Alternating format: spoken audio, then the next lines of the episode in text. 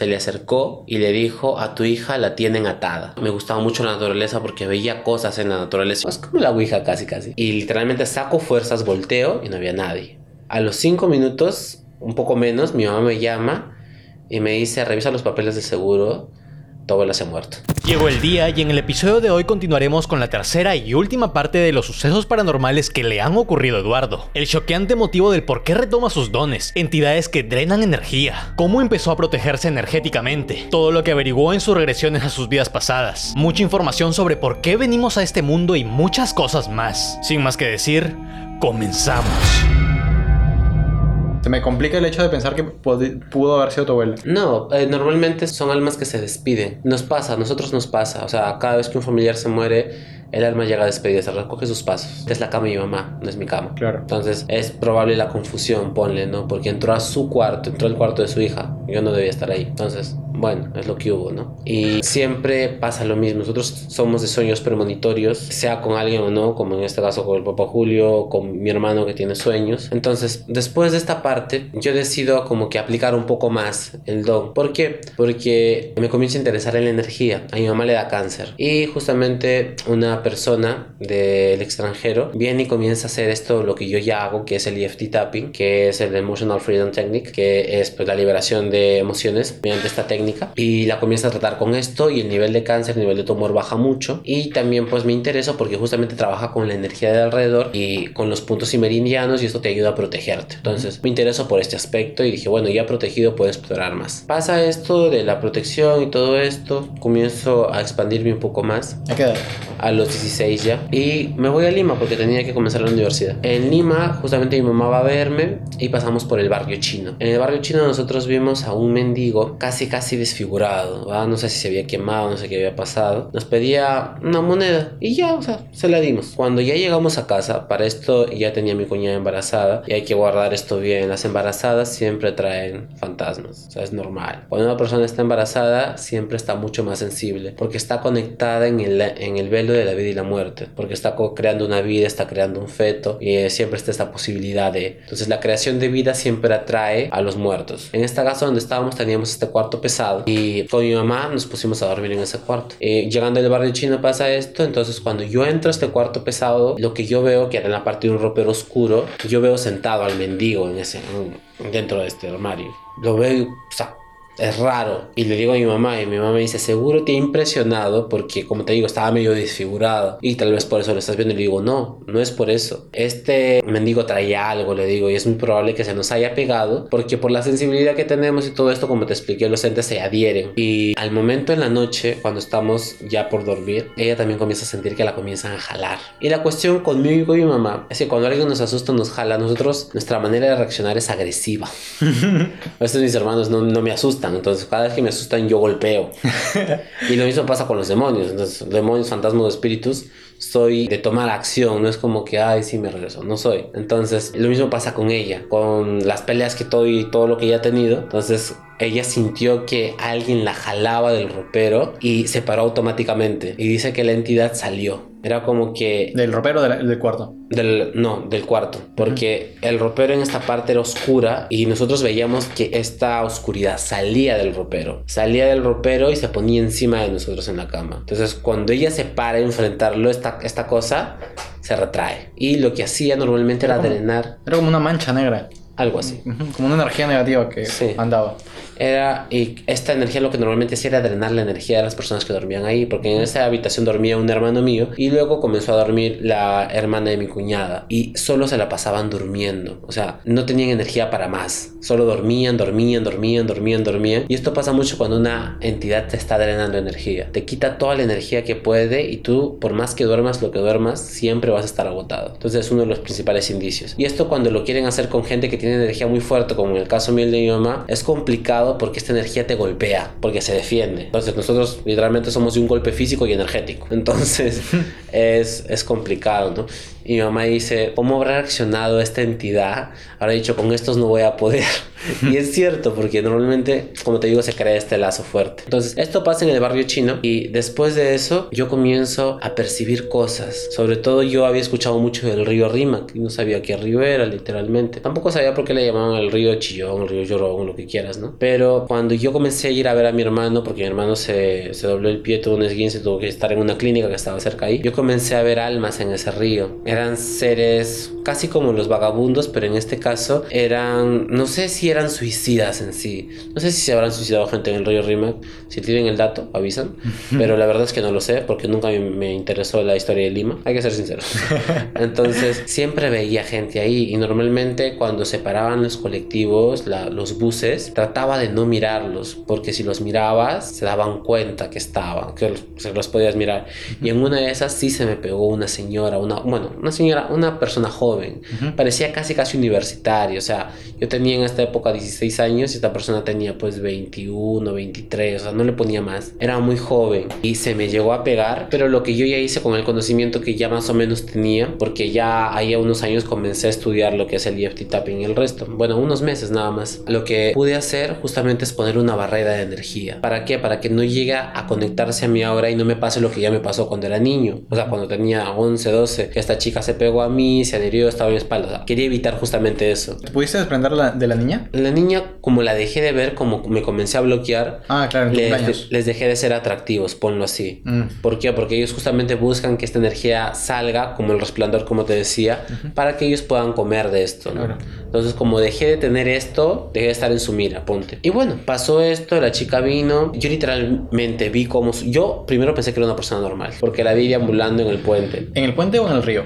En el puente. Por eso pensé que era, que era suicida, porque la vi deambulando en el puente, vio que la miré y se subió al bus, donde yo estaba, al micro. Y llega, se sube, me mira y cuando yo veo que no le cobran pasaje, porque al inicio pasa, no le cobran pasaje, nadie más la ve, ya o sea, ya capté como que pues no, no está viva, ¿no? Comienzo a protegerme energéticamente con el EFT porque hacía puntos en el tapping para que esta energía salga afuera y crees un escudo. Es lo que hice en ese momento mientras estaba sentado y la chica lo que, lo que quería hacer, trataba de tocarme, pero había una barrera, era como una esponja. Entonces no podía, no podía hasta que yo me bajé y me dejó. Siguió en el bus. Y después de eso, después de darme cuenta que estaba viendo de nuevo personas muertas, ya pues tenía que salir de nuevo de, de la clínica y ahí es cuando los comencé a ver en el río, pero no en el agua exactamente, sino a los costados, como buscando algo. No sé si buscando su cuerpo, porque también pasa, hay almas que buscan su cuerpo porque obviamente no les han dado sepultura. Entonces también es importante eso, ¿no? Dar cristiana sepultura, se le dice, pero sí es cierto, o sea, necesitan descansar. Entonces, no sé, pero siempre los veía deambulando al costado del río. Y una vez tal vez pregunté, porque como te digo, fue un momento en el cual no podía distinguir si era físico o era una persona energética fantasma. Entonces a mi hermano le llegué a preguntar, al mayor, Sandro, le dije, ¿hay gente que camina al costado del río? Me dice, sí, normalmente hay gente, pero pues son estos tipos de mendigos que traen esto. Yo las personas que veía no eran mendigos, o sea, eran personas que tenían una ropa normal, cosas normales, tristes. ¿Se veían antiguos? No he logrado ver tanto de la colonia, la verdad, no como esta niña que vi en mi casa, pero vi algo sí un poco más, pues podría decirte yo 2010, 2000, pero más atrás no. No sé qué habrá sido, no sé qué habrá pasado, no sé si había sido un hueco o el niño, porque yo recuerdo que cuando mi hermano nació después, un año después, algo así, hubo un fenómeno de niño muy fuerte. Así que no sé si tal vez fueron ellos, porque tampoco, como te digo, en ese momento no tenía herramientas ni para preguntar y tampoco quería hacerlo. Es algo que da miedo cuando no lo sabes manejar y se dieren a ti. Entonces comenzó a pasar esta parte de mí y cuando comencé a ver que quería yo retomar las sesiones, esta amiga mía ya no estaba. Era italiana y había regresado por problemas de migraciones y todo esto. ¿Qué amiga? La que hacía los trabajos energéticos del EFT tapping. Ah, esta persona, como ya no estuvo, yo comencé a buscar gente que haga esto y no había. Entonces lo que yo me topé fue los cursos que te digo que hice, que fue en España, que fue de manera virtual. Yo comencé a hacer estos cursos ya con las herramientas que tenía. Comencé a desarrollar más esta parte desde los 16 y justamente comencé a llegar a esta parte energética por la parte paranormal que yo traigo, sobre todo por protección y por dones. Entonces, cuando mi mamá comienza a pasar por toda esta etapa del cáncer y todo esto, comienza a tener muchas sintomatologías y comienza a tener justamente más tiempo en el hospital. Y en un hospital hay muchas almas, demasiadas diría yo, muchas más que en un cementerio. Cuando esto pasa, cuando tengo que llegar al hospital, tienes que comenzar a omitir a la gente. ¿Omitir? Omitir a las personas que no, que no son reales. Ah, ya. Porque es muy cargado y hay mucho dolor, porque la gente muere diario, casi Claro. siempre. Entonces hay mucho shock, demasiado shock. Y lo que comencé a hacer eso, es, es omitir y sobre todo cerrar los ambientes con energía, que también es parte de saber manejar tu energía, que eso es ya parte de Qigong. Qigong es otra, es otra técnica más. ¿Por qué? Porque sabemos que la energía densa también afecta a la salud, que es algo que comenzaba a hacer con mi mamá porque justamente el cáncer también ayuda con las defensas bajas y todo esto de la quimioterapia. Una desgracia total, ¿no? Entonces trataba de hacer toda esta parte. Y cuando ella va a fallecer, una amiga, eh, esta amiga regresa al Perú, la encuentro ahí en Chiclayo de casualidad, literalmente. Nos cruzamos en la calle Jequeque y, y le dije las sintomatologías y me dijo, sabes que se va a morir, ¿no? Y fue como que, pues, un mes antes, ¿me entiendes? Claro. Y, y obviamente yo entré en una negación horrible.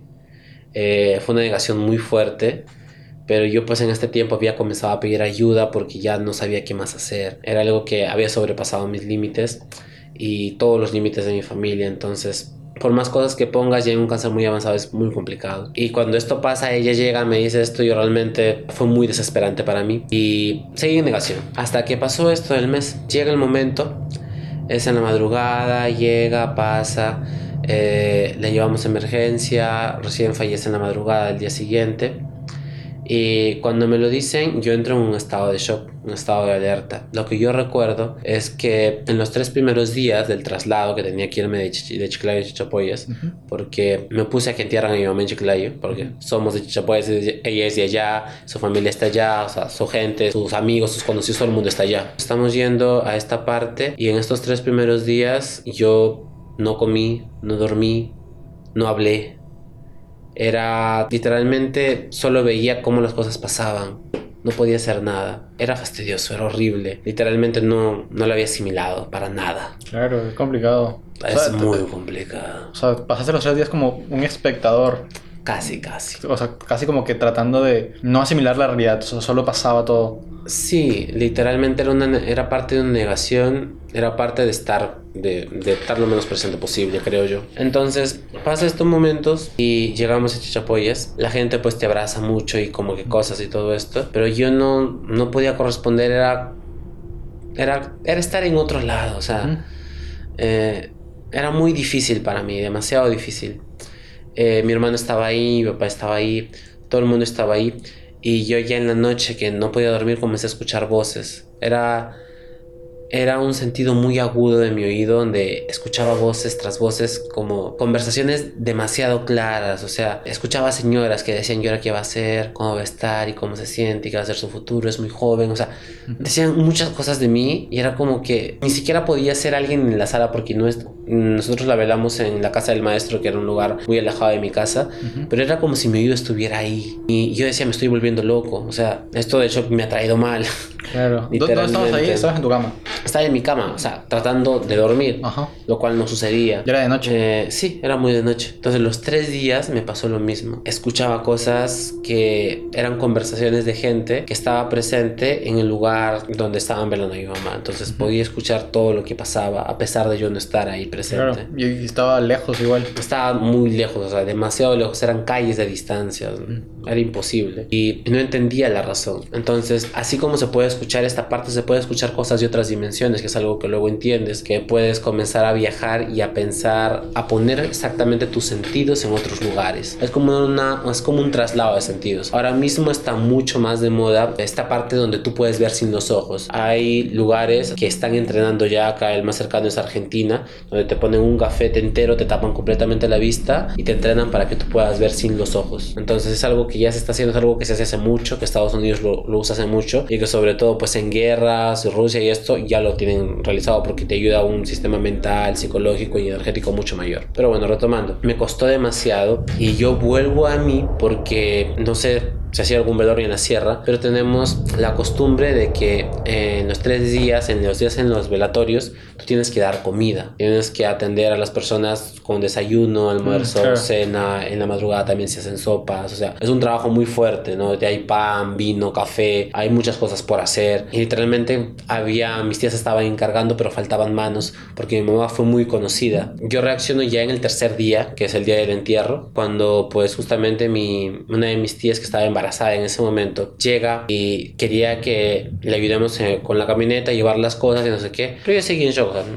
ella me hablaba, pero yo no entendía. Mis hermanos tampoco le hicieron caso, mi papá tampoco. Y cuando yo ya la veo embarazada cargando cosas, reacciono. Es como un, es momento de hacer algo, ¿no? Y lo que hice fue tratar de que ellos también salgan, pero ninguno salió de su shock y ponerme a ayudar, ponerme a, ponerme a hacer las cosas que fue lo que me motivó salir y atender a la gente, porque justamente en el entierro hubieron como 300 personas, 350 Ah, personas. su un montón. Era un montón de gente que servir, que dar platos, era demasiada persona. O sea, y en la sierra siempre decimos algo así, o sea, el que está muerto ya está descansando, porque tú te quedas a servir a la gente que está viniendo. Y es algo que realmente marca mucho en esta parte porque te das cuenta de las prioridades que uno puede tener en la vida. Entonces, estas experiencias literalmente me han servido mucho porque en este tiempo he sentido a mi mamá solamente dos veces. Es algo que yo reclamé también. En el momento de la meditación y en el momento de la cosa decía, pero ¿por qué es que no la veo más? Porque cuando también pasa mucho que cuando dicen, ay, no, es que este ve personas muertas y todo, qué alegría puede ver a su familia, no pasa. Entonces, Ah, no. no, sobre todo porque también hay reglas. Si tú sigues viendo a esta persona que acaba de fallecer, te aferras aún a esta energía. Entonces no superas el luto, no pasas el proceso. Es una regla que no se puede cruzar. Aparte que ellos tienen una etapa de preparación también. Entonces son cosas muy complejas. Y cuando esto pasa, pues yo lo he sentido más con mis hermanos que conmigo. Entonces es algo que también yo, se lo, yo también lo he reclamado mucho. Porque a pesar de todo uno sigue siendo humano, uno sigue siendo un hijo, uno sigue siendo parte de ella. Es como que, ¿sabes? Quisiera que estés más conmigo. Pero luego cuando uno está en la etapa meditativa, etapa energética, uno entiende que no es para. Y ahí es cuando también comienzo a descubrir quién es el eslabón perdido de, la- de las generaciones. Y justamente nosotros creímos que nadie había heredado ese don. Pero resulta que mi bisabuelo, con los hijos que tuvo y todo el resto, él sabía que mi abuela había heredado el don. Solo que, como te dije, a mi abuela le dijeron esta parte también del enredo y todo esto. Parece que mi abuelo sí se dio cuenta ¿Del qué? ¿Del de- enredo? del enredo con mi mamá. Que habían ataduras en mi familia Ah, ya. Parece que mi bisabuelo sí se dio cuenta de este tipo de energía negativa, este tipo de envidia, Ujú. y es por eso que no lo dijo. Es por eso que cuando la vio, la, la crió, la crió más pausada, la crió más distante a mi abuela, a pesar de todo, porque ella, como te digo, los hijos, literalmente mis, mis tíos, sobre todo tengo una tía que te sueña demasiado lúcido, que todo lo que te sueña pasa, sucede. Ella soñó la muerte de mi mamá, por ejemplo, literalmente, pero no nos dijo. Era como que estaban sentados los tres hermanos y dice que mi abuela ya había muerto. Mi abuela llegó y le dijo, me voy a llevar uno de ustedes. Así. Así, literalmente. Le dijo- estaban sentados en, en la sala. Ella la vio pasar por la puerta y le dijo, a mi tía le dijo, me voy a llevar uno de los dos. Lo señaló tanto a mi tío como a mi mamá. Y la que estaba mal era mi mamá, pues. ¿no? Ujú. Entonces era, era la única ponte así, por decirlo. Y, y pasó eso. Entonces, y ella siempre tiene sus sueños, sueños muy claros. Y mi abuela lo que tiene es la interpretación de sueños y las intuiciones. Bueno, tenía. Donde ella realmente también hacía estas limpiezas, también hacía estas cosas, pero como te digo, siempre las ha hecho, siempre las hizo de manera muy clandestina por lo mismo, por la energía que hubo y yo creo que fue más un mensaje de él. Y cuando yo comenzaba a preguntar, pero ¿quién es mi guardián energético? Porque siempre te trae un guardián familiar, a la cual para mi hermano es mi mamá. Le dije, pero yo con quién estoy y yo tengo a mi abuela de guardián, o sea, mi abuela se fue y también tal vez es por eso que me visitó. Entonces, son cosas que al final van calzando, quieras o no, no hay coincidencias, no hay casualidades. Claro que me comentabas en, en el episodio pasado. Sí, son cosas que literalmente después de años encajan. Claro. Es como que, wow, ahora entiendo por qué suceden las cosas energéticas, ahora entiendo por qué mi abuelo trae esto, ahora entiendo por qué cada generación le ha sumado una cosa más y yo llego a ser el resultado de toda esta suma, porque cada uno me enseñó un ritual distinto, he aprendido cosas empíricas como cosas profesionales y he podido tener pues la oportunidad de tener certificaciones y cursos que antes ellos no hubieran podido tener. Al final siempre es bueno e importante tener esta parte presente, ¿no? Si te interesa saber sobre los guardianes, hemos hablado a profundidad sobre ello en este video. video. Y si te gustaría conocer cómo puedes saber quién o quiénes son tus guardianes, tenemos contenido exclusivo para miembros del canal, donde explicamos brevemente esto y en donde Eduardo consulta quién es mi guardián, o bueno, guardiana. Continuamos. Me sorprende el hecho de que, o sea, todo lo que me has contado obviamente tiene un sentido, porque es justo lo que me comentabas en el episodio anterior de que nada es casualidad, todo sucede por algo. Y me sorprende que, o sea, después de haberme contado desde tu bisabuelo, ¿cómo es que desde tu bisabuelo, abuelo, abuela, tu mamá, todo va conectando hasta que llegas a ti y absolutamente todo calza? Literalmente sí, es por eso que cuando literalmente lo vives, puedes dar la opción y la fe de decir que sí está todo, ¿no? Es más, incluso por eso, cuando yo comencé a sentirme distinto, diferente, ya en parte de 18 años, 19, con la muerte de mi mamá y todo esto, para superar estos lutos y estas cosas, comencé a hacer regresiones conmigo mismo que fue parte de tomar también las partes de cursos de Matrix, hipnoterapia y toda esta parte. ¿Cursos de Matrix? Sí, en esta parte nosotros ingresamos al cerebro, a nuestro inconsciente, y logramos ver pues parte de nuestro pasado, cosas y bloqueos que nuestros niños bloquean. Es de la misma forma en la cual yo ingresé a mis 8 años y pude ver estas alternativas que me dieron de poder seguir o poder quedarme. Cuando yo comencé a esto, lo que yo quise hacer es más que todo enfocarme en esta vida, porque hay regresiones a otras vidas también, que lo hacen hipnoterapeutas. Pero realmente yo siento que si no resuelves esta, ¿para qué te quieres meter en otras que no están resueltas? Entonces, cuando yo comencé a hacer estas regresiones, justamente comencé a preguntar el hecho de por qué he nacido, o sea, en qué se basa el hecho de que yo haya nacido. Lo que yo recibí en ese momento, que también lo hice desde la meditación del corazón, que ya fue parte de la terapia del 2020, donde entramos en un yo superior para evitar que el ego y la mente interrumpa, lo que pude ver literalmente fue que me sacaron del planeta para ver desde arriba el hecho de los juicios en los cuales yo había entrado para poder entrar. Es la parte que te conté de que nosotros tenemos que defender una parte de nuestro don, de nuestro ser para poder venir. Esto se conecta con mi mamá, ¿por qué? Porque mi mamá ya había tenido, tuvo un aborto natural al inicio, que fue el primero, que no tuvo que haber nacido, ahí es cuando me lo explican este bebé no estaba listo para venir, al final decidió no venir y es cuando también yo veo que yo tenía que venir con alguien más. Si quieres hacer un ritual de abundancia, una limpieza áurica, limpieza de trabajos de brujería, liberación y protección de entidades. Eso te podría servir mucho por si has pasado por algo similar a lo que narramos en nuestros episodios donde abundan entidades como demonios y o fantasmas, y entre otros servicios profesionales de este tipo. Con el código promocional PXMX obtendrás una promoción especial con los servicios que ofrece Eduardo. Escríbele a su Instagram en WhatsApp, dile que vas de mi parte, das el código y aprovechalo al máximo.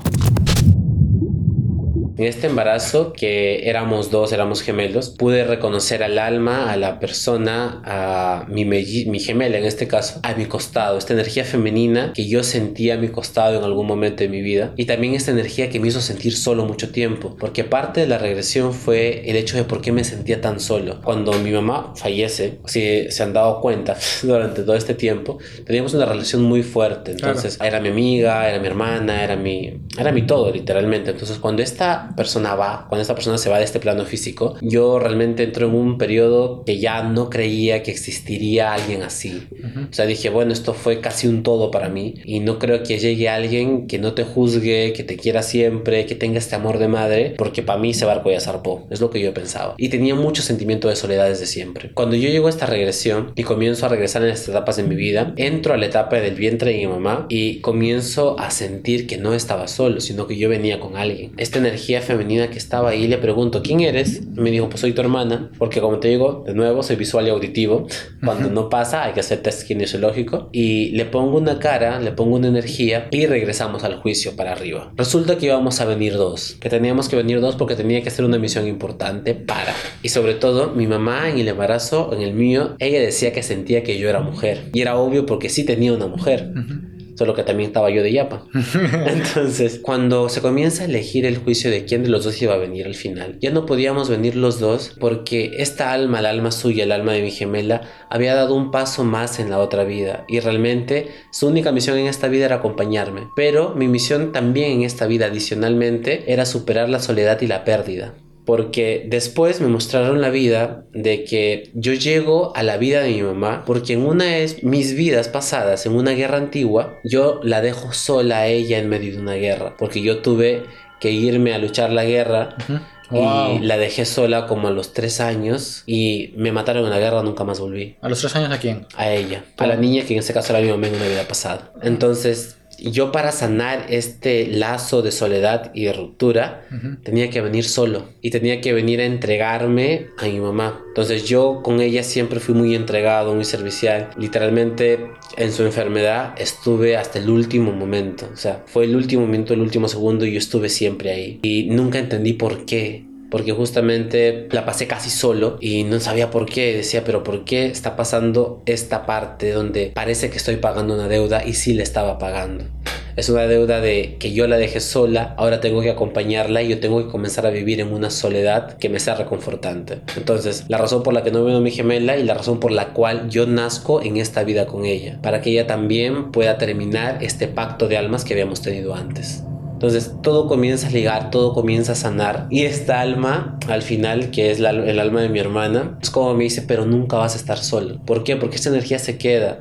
Y algo que también veníamos hablando en las regresiones, cuando hablas de tu rama, de tu árbol familiar, tú puedes ver, en este caso, si eres visual y auditivo, a esta gente que está alrededor tuyo, a tus ancestros, a tus abuelos, a tus padres, que todos llegan a ser una parte de ti y eres parte de todos ellos. Entonces, eh, es muy importante poder hacer estas líneas de tiempo y darse cuenta de lo que estamos bloqueando, de lo que realmente somos y de por qué es que realmente venimos y no somos víctimas de nada. Y por más que yo haya perdido a mi mamá a los 16 años, no es que la vida se haya acabado. ¿Me va a hacer falta? Claro que sí. Claro. Pero siento que hace mucho más y mucho mejor desde este lado energético porque he entendido muchísimas más cosas que con su presencia no lo hubiera podido lograr. Literal, su presencia física, ¿no? Ujú. Y este amor, esta cosa, este apego que he tenido con ella, no se fue con ella físicamente, sino que se quedó. Y de igual forma, su presencia energética y su amor sigue conmigo. Y sigue con mis hermanos y sigue con la gente. Porque es esto, tú entregas amor y esto no se te regresa cuando tú te mueres, sino que este amor que tú has dado literalmente le llega como una bendición y un don a la persona que tú has querido. Se queda. Exacto, es lo único que se queda. Literalmente es eso. Las casualidades no existen. Puedes preguntar lo que desees al universo y a Dios si estás listo para escuchar la respuesta, porque las respuestas a veces dan miedo. Eh, nunca pensé que hubiera podido ser un guerrero, hubiera podido matar a alguien. O sea, literalmente te muestran las imágenes en las cuales también tú mueres. Yo he muerto quemado en una hoguera, he muerto asesinado, o sea, he asesinado gente hay cosas en vidas pasadas muy fuertes y te das cuenta que cada cosa lo haces por una razón y lo haces para irte más ligero y pagar deudas. Esta vida es uno de los últimos trampolines en los cuales puedes pagar tus deudas y si vienes solo, si esta persona, si esta gemela mía no tuvo que haber venido, es porque necesitaba terminar de pagar mis deudas y ella era una de ellas. Wow. O sea, claro, lo que me habías dicho de que, o sea, venimos acá como una especie de simulación para mejorar, o sea, para ascender. Saber de mis vidas pasadas sí me interesaría conocerlas, ¿no? ¿Cómo es que alguien puede llegar a eso? En este caso, que nosotros lo hacemos desde la meditación del corazón, lo hacemos mediante un trance de hipnosis. Yo combino el trance de hipnosis con la meditación del corazón para que en este caso, si eres visual y auditivo, lo puedas tener. Ujú. Si no, test kinesiológico, donde tu cuerpo y tu energía te va a responder si sí o si no. Depende de la época donde has nacido, en la vida pasada, y depende sobre todo de quién necesites saber. Por ejemplo, yo me vi en una hoguera, ¿por qué? Porque yo tenía muchos dolores en la muñeca. Haciendo cualquier cosa me dolía, me dolía, me dolía, y una época comencé a dormir así. Entonces era muy raro. Y durante las meditaciones y regresiones se me ocurrió preguntar, porque obviamente me dolía. Y les digo, pero tengo este dolor, necesito sanarlo. Y me dijeron, ya, pero tienes que sanar esto. Entonces me llevaron al momento donde literalmente yo estaba amarrado con las muñecas en un poste y morí quemado, amarrado. Entonces como cuando mueres quemado no mueres al instante. Claro. Eh, pasa un tiempo, tú sigues vivo y, y,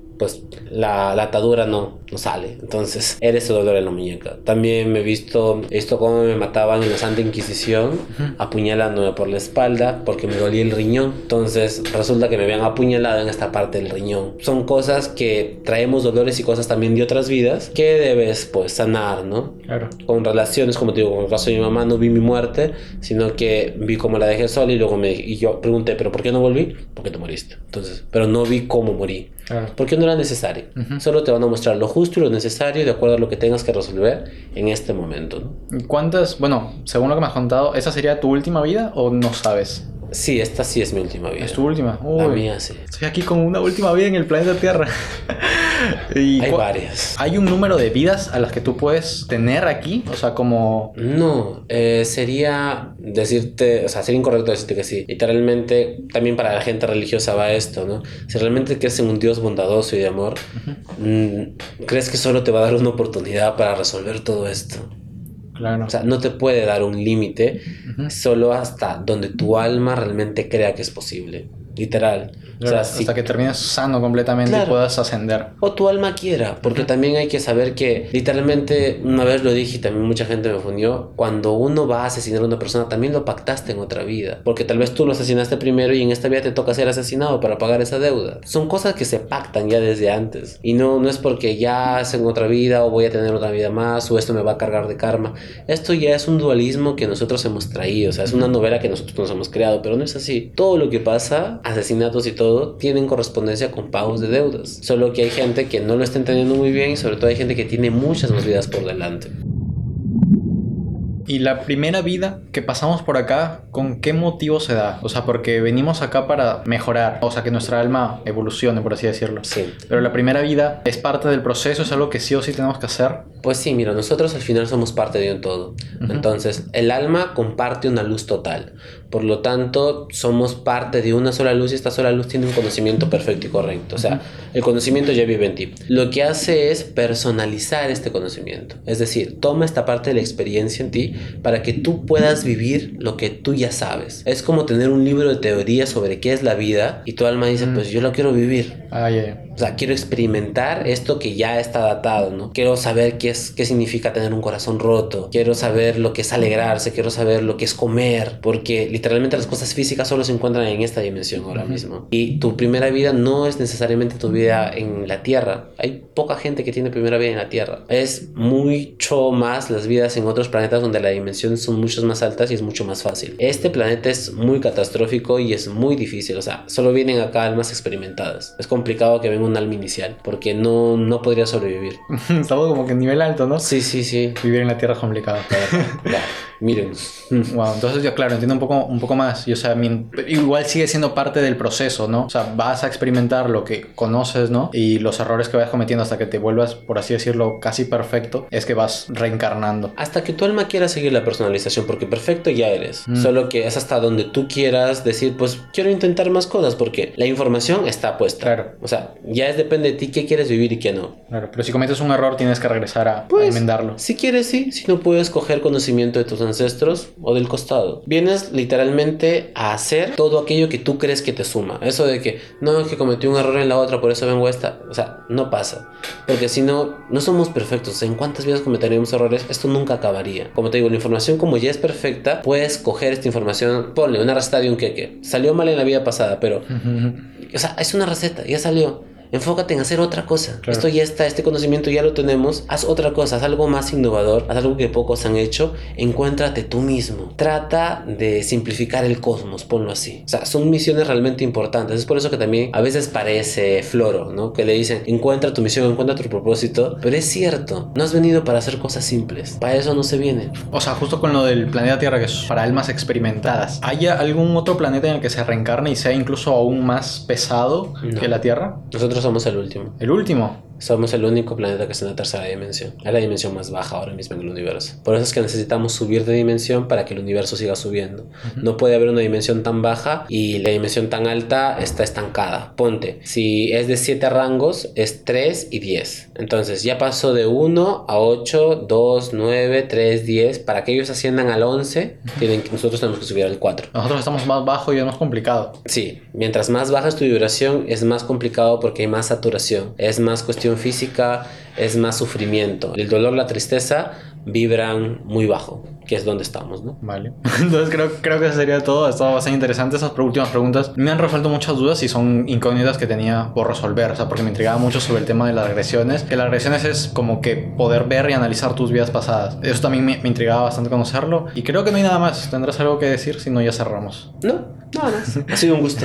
Dale. Si tienen alguna duda para una próxima entrevista, quizás porque esta ha sido la primera entrevista presencial, han surgido ahí algunos detalles. Ojalá pueda recuperar el video que se perdió.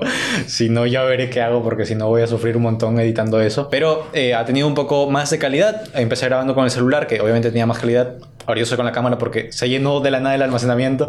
Pero nada, he estado encantado de poder conocerte. Eres la primera persona de, de quienes he entrevistado. Creo que he hecho presencial. No, a mi suegra sí la entrevisté presencial porque era mi suegra, pues, ¿no? Pero eres el primer entrevistado de otro lado, afortunadamente de Perú, que ha estado aquí. Entonces, si hay una próxima oportunidad, yo estaré encantado igual de, de recibirte, ya sea aquí o en el próximo estudio de Punto Muerto. Entonces, nada, eso ha sido todo. Nos vemos hasta la próxima. Adiós.